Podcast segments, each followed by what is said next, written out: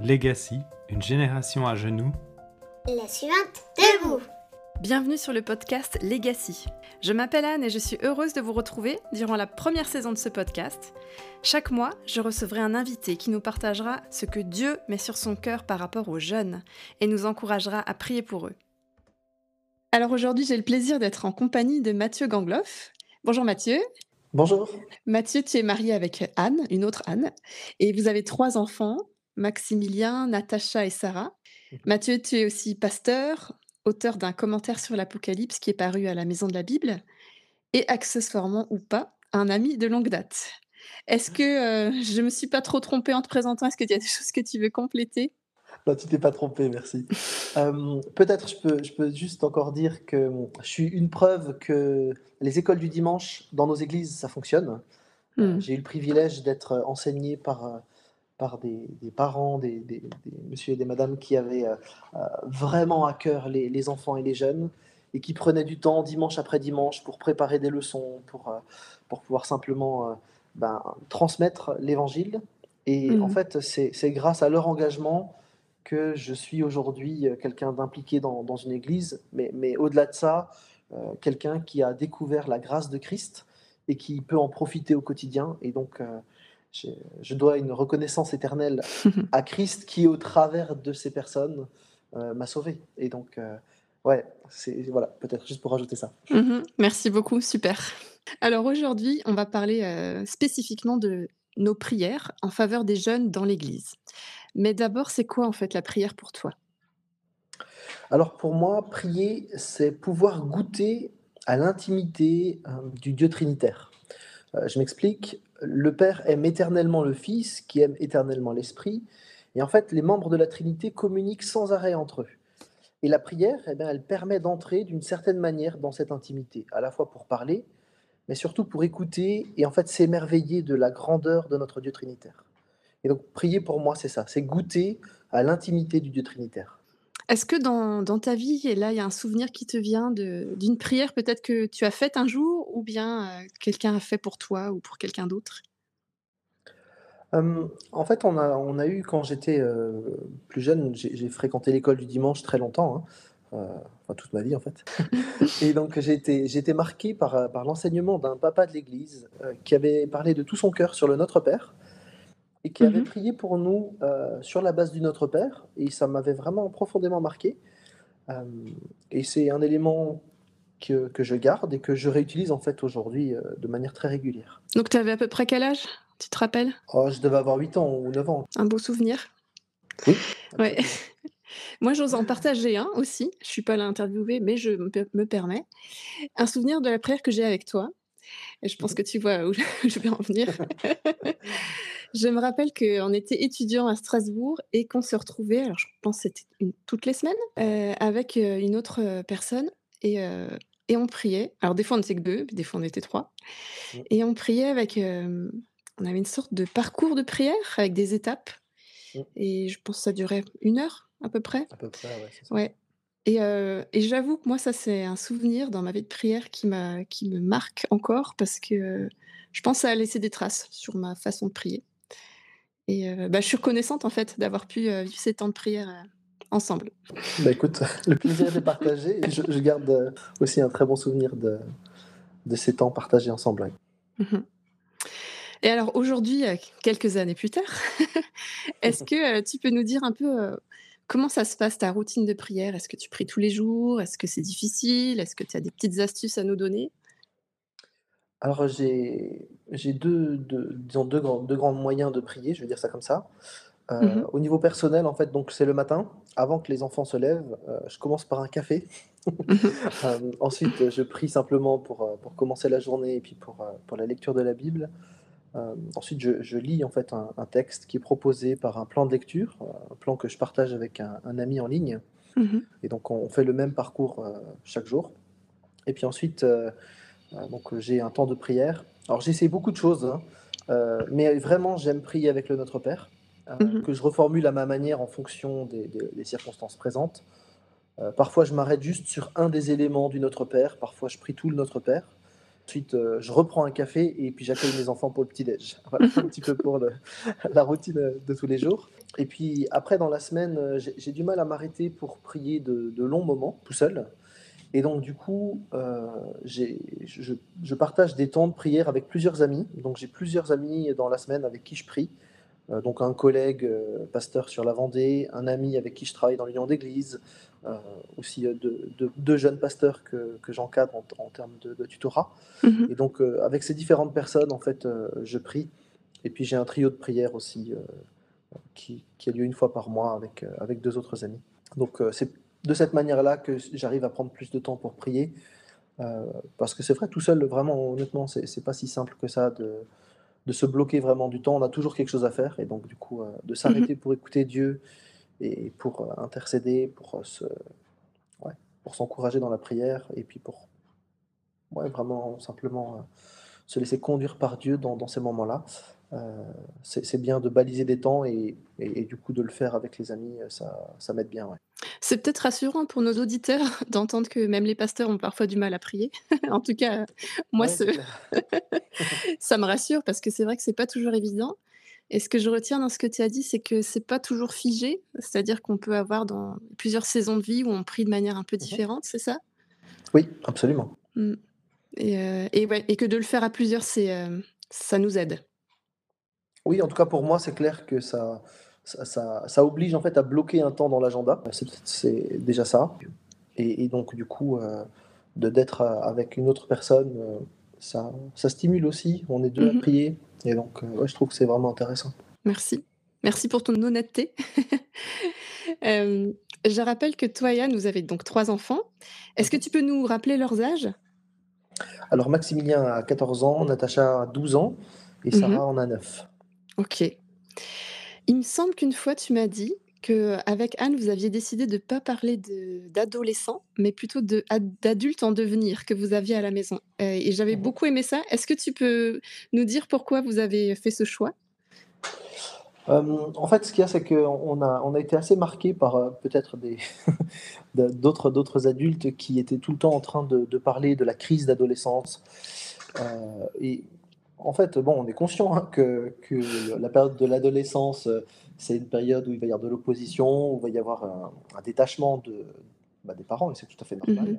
Mhm. mais, disons, euh, euh, ce qu'on dit à nos enfants, c'est qu'ils peuvent se détacher sans, claquer les portes et sans, crier dans tous les sens. Hein. et donc, du coup, ouais, le, terme d'adolescence, on ne l'a pas forcément beaucoup utilisé, et c'est vrai qu'on invite plutôt nos enfants à réaliser qu'ils sont dans une période de transition euh, qu'il y, a des, avantages et des inconvénients à être enfant, il y a des avantages et des inconvénients à être adulte, mais qu'ils sont appelés à devenir des adultes. Et être adulte, ben, c'est justement savoir exprimer les choses avec des mots, euh, sans l'écrit. On a le droit de ne pas être d'accord avec, euh, avec papa et maman, mais, mais peut-être la, manière de le formuler doit être, doit être adaptée. Et de la même manière, nous, en tant qu'adultes, ben, on réapprend avec nos enfants à communiquer d'une manière moins, comment on dit ça, autoritaire, en tout cas vertical. Euh, voilà, on, ne sait pas tout non plus en tant qu'adulte, euh, on, pense savoir, et puis parfois nos, enfants pointent euh, aux, bons endroits, donc c'est bien de les entendre. Mmh c'est chouette en tout cas, c'est une bonne réflexion.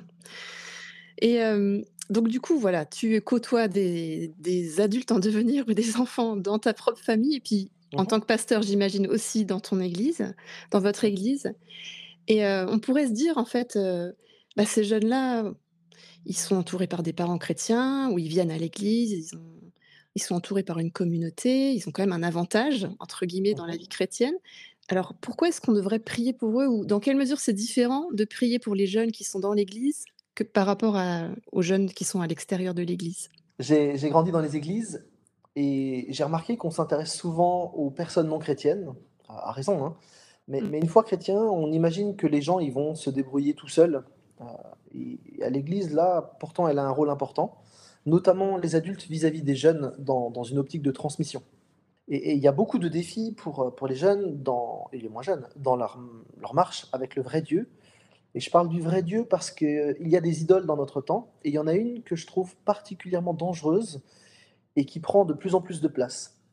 Euh, selon les spécialistes de, de recherche en théologie en lien avec l'Église, euh, on assiste en Occident à l'émergence d'une nouvelle religion euh, qui vise l'épanouissement personnel, la richesse matérielle, la bonne santé, une spiritualité qui fait du bien au quotidien. J'appelle ça l'égoïstisme, c'est un mot à moi, mais, c'est très mmh sérieux en fait. Il y a plusieurs théologiens américains, alors Smith, Van Hooser, qui, étudient actuellement ce, ce phénomène.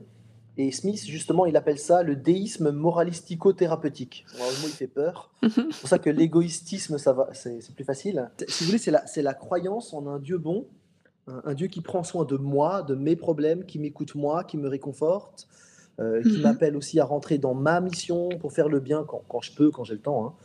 Mais en fait, c'est un Dieu un peu passe-partout qui doit surtout me combler et me faire grandir. En fait, c'est hyper centré sur soi. Mhm. Et là, on a, on a toute l'influence euh, de la société postmoderne, hyper individualiste et, consumériste.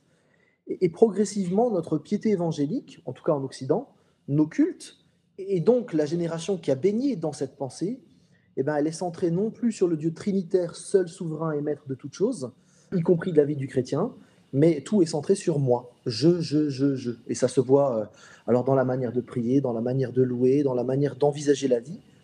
Au point que parfois je me demande si euh, on est disciple de Christ ou si c'est Dieu qui est notre disciple, quoi, finalement. Mmh. Alors, dans, dans, un livre euh, qui est sorti récemment euh, chez Excelsis, Le théâtre de la théologie, Van Hooser, il, il, avertit vraiment que, que le chrétien et l'Église évangélique du XXIe siècle sont sur le point d'échanger leur droit d'aînesse contre un plat de lentilles, en mmh. délaissant l'Évangile justement pour l'égoïstisme, hein, le DMT.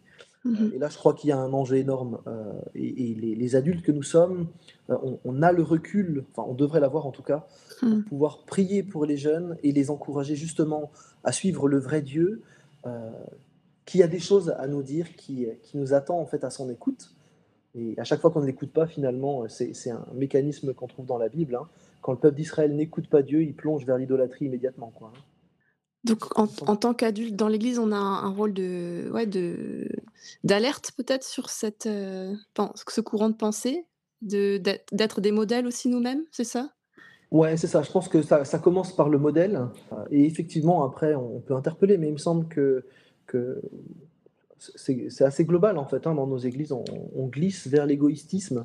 Euh, et il me semble que là, il y, a, un enjeu. Et le simple fait d'aller voir un jeune et de lui demander comment tu vas et, lui proposer de, prier pour lui, on sort déjà de l'égoïstisme. quoi. Hein. Oui. Est-ce que tu vois d'autres euh, d'autres domaines dans lesquels, pour lesquels on peut prier euh, par rapport aux jeunes qui sont dans nos églises? Alors il y a, un, enjeu autour de l'éthique qui, euh, arrive très fort, hein, c'est la, question de l'identité. En fait, le, les questions d'identité, elles ont beaucoup évolué ces dernières années, enfin ces, dernières décennies, puisqu'il y, a, il y a quelques décennies, en fait, on naissait dans un village, du coup on avait euh, la foi de ses parents, euh, on faisait le travail de son père, en général si on était un homme, euh, et puis ensuite, du coup, on, allait construire sa maison euh, juste dans, dans la rue d'à côté. Quoi, hein. euh, et en fait, avec les, les différentes révolutions industrielles et culturelles ensuite, ben, aujourd'hui, en fait, on change de ville. donc l'identité professionnelle est à définir. L'identité religieuse, elle est aussi à définir. Et en fait, au, bout aujourd'hui de cette, de cette nouvelle donne de l'identité, on a même l'identité sexuelle qui est à définir. On a toute l'influence de de ce qu'on appelle l'existentialisme de Sartre. Hein. Et, donc, du coup, en fait, aujourd'hui, un jeune, il doit tout construire, de sa profession à son identité sexuelle, alors que le texte biblique nous, donne d'autres éléments. Hein. mais, mais, en tout cas, c'est dans ce, contexte-là qu'ils grandissent, qu'ils doivent se construire. Et là encore, mhm. il me semble qu'il y, a un vrai sujet de prière. Et nos églises sont assez désarmées par rapport à ces questions euh, identitaires. Donc, il me semble que là, il y a un vrai enjeu pour eux, en tout cas. Oui, c'est très intéressant. Est-ce que tu as des, ressources à nous donner, justement? Vu que tu dis qu'on est un peu démunis, est-ce que toi, tu, as lu des choses ou entendu des choses qui pourraient nous aider? Alors, il y a, quelques, articles qui sont sortis. bon, sur la question euh, notamment des, des genres, euh, je pense qu'il y a des publications qui arrivent. Mmh Chez BLF, il y a eu euh, Dieu et le débat transgenre qui est, qui est, sorti il y a quelques mois maintenant, je pense, qui peut permettre aux adultes de, de, comprendre un peu les enjeux autour de, des questions de genre. Parce que souvent, en fait, euh, euh, les, adultes ne, réalisent pas, en fait, quels sont les, les, enjeux du moment sur ces questions-là. On est encore sur des questions d'il y a 20 ans. Et il me semble que là, il y a une mise à jour nécessaire pour pouvoir comprendre les enjeux bah, de la génération qui, qui est en train de monter. Là. J'aime beaucoup ce que tu viens de dire parce que j'ai aussi cette ce sentiment que quand on veut prier pour les jeunes, on sait en fait pas vraiment comment on prie pour eux parce qu'on ne sait pas quels sont leurs, leurs défis. Ce que tu viens là d'expliquer par rapport à l'identité, c'est très intéressant parce que c'est bah, hyper profond comme question. c'est leur quotidien, qui je suis, qu'est-ce que je vais devenir, pourquoi Dieu m'a créé comme ci, pas comme ça.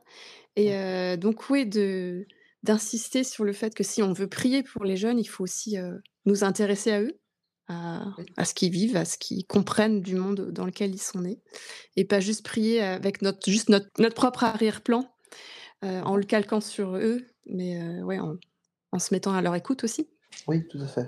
Il me semble que justement de, se mettre à leur écoute en prenant un café, enfin un, temps en tout cas avec eux, mm. en fait on apprend à les connaître et, et du coup au lieu de, de simplement prier de manière très large, Mmh on va pouvoir un peu cibler les choses. J'aime bien donner l'exemple, mais si, euh, si je suis avec toi et que je te dis, bon, ben, Anne, je vais, je vais te parler de, de Maximilien, et puis euh, bon, je vais te parler de Natacha, et puis je vais te parler de Sarah, il y a un moment, tu vas me dire, bon, ben vas-y, parle-en. Enfin, c'est bien de lister les prénoms, mais du coup, tu veux me dire quoi exactement? Et il me semble qu'il y, a, y, y a des enjeux là à, pouvoir simplement comprendre qu'est-ce que le jeune est en train de vivre, et puis euh, du coup, de pouvoir aussi prier de manière plus, plus précise, plus intentionnelle en tout cas. Donc si je reprends un peu ce que tu as ce que tu as dit, en tant qu'adulte, notre rôle, c'est d'être des modèles, de nous intéresser aux jeunes et puis peut-être aussi de nous documenter sur, sur leur génération, sur les défis de de leur génération. Est-ce que, tu as d'autres pistes à nous donner par rapport à comment on peut orienter encore nos prières pour eux? Oh, il y aurait il y aurait beaucoup de de choses à dire, mais en fait, je pense que ça ça dépendra aussi des jeunes et et il me semble que se mettre à l'écoute des jeunes, d'un mmh. jeune en particulier peut-être, euh, plus que les jeunes en général, mais de, voilà, de choisir un jeune avec qui on, va, on, veut investir du temps, euh, proposer des temps de qualité, comme dit de l'inviter, euh, je sais pas moi, le dimanche midi après le culte, puis d'inviter vraiment ce jeune-là, mmh. sans les parents, mais juste le jeune, et puis ben, notre famille accueille ce jeune-là et, et on prend le temps de discuter avec et de prier avec lui. Il me semble que là, il y, aurait des choses intéressantes à, imaginer. Super idée, je la note. Est-ce que, on arrive doucement à la fin de cet épisode, est-ce que tu as un encouragement à laisser à nos auditeurs, des, voilà, des adultes qui sont là, qui ont envie de prier plus ou mieux pour les jeunes qui sont autour d'eux, en particulier dans l'Église? Est-ce que tu as un encouragement à leur laisser? Bah, Peut-être simplement le, fait que prier pour, pour d'autres et et pour euh, ceux qui nous suivent euh, générationnellement, c'est clairement ce que Dieu nous demande de faire. On pourrait lister un nombre assez conséquent de, versets qui parlent de transmission. Et quand on parle de transmission, il ne s'agit pas simplement d'enseigner, euh, mais c'est de vivre avec et, de montrer par notre vie ce que c'est la vie chrétienne. On confond parfois la vie de l'Église avec le culte. le culte en fait partie, mais la vie de l'Église, elle se joue ailleurs ou au-delà du culte. Et, donc, euh, en fait, notre manière d'être et de vivre avec euh, les, jeunes dit des choses du Dieu auquel nous croyons. Et donc, euh, ouais, j'aimerais vraiment encourager là, chacun de, ceux qui prient pour, pour un jeune de, de réaliser qu'ils sont des modèles de ce point de vue-là, qui vont, qui vont marquer en fait le jeune qui est au bénéfice de leur prière et de leur intentionnalité de, de prendre des nouvelles, etc. On est dans, dans une société hyper individualiste où finalement euh, le, jeune et le moins jeune, en réalité, euh, doit, jouer des coudes pour exister d'une manière ou d'une autre. Parce que gratuitement, en fait, on s'intéresse à quelqu'un. Il y a quelque chose de l'amour de Christ qui est transmis là. Merci. Donc nos prières, elles comptent. Oui, clairement. pour la génération suivante. Merci beaucoup Mathieu. Je si tu es d'accord, je te propose ensemble maintenant, si tu veux bien prier pour, euh, pour nous, pour avec nos auditeurs, une prière aussi pour les jeunes.